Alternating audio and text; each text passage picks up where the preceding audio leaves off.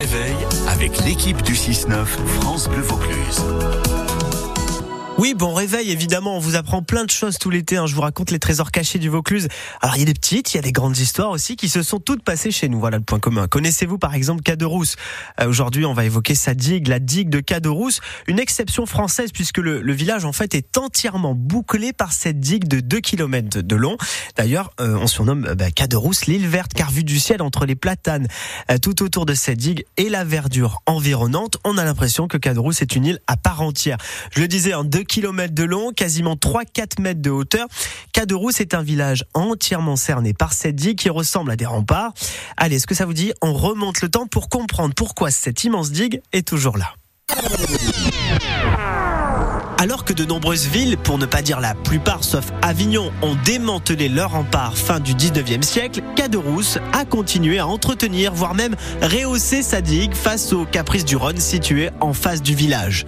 Cette véritable muraille n'était pas là pour protéger le village d'éventuelles attaques, mais bien du fleuve incontrôlable. En 1856, le village connaît une crue d'une rare violence. Imaginez, une vague de plus de 7,91 mètres inonde entièrement le village, même les maisons avec étage.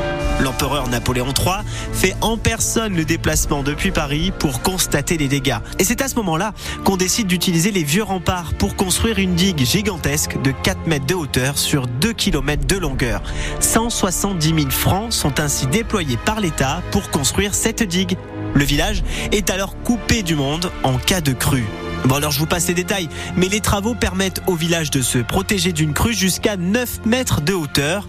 On crée alors un talus, on rajoute des patards d'eau, des terre-pleins, avec aussi de la terre, du fumier, du sable, bref, la ville se protège, on n'est jamais assez prudent.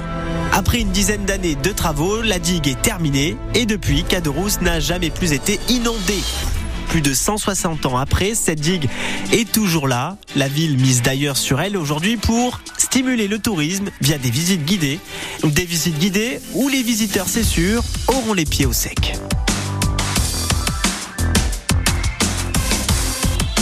Allez, les trésors cachés du Vaucluse. Vous avez vu, on apprend plein de choses, c'est intéressant quand même.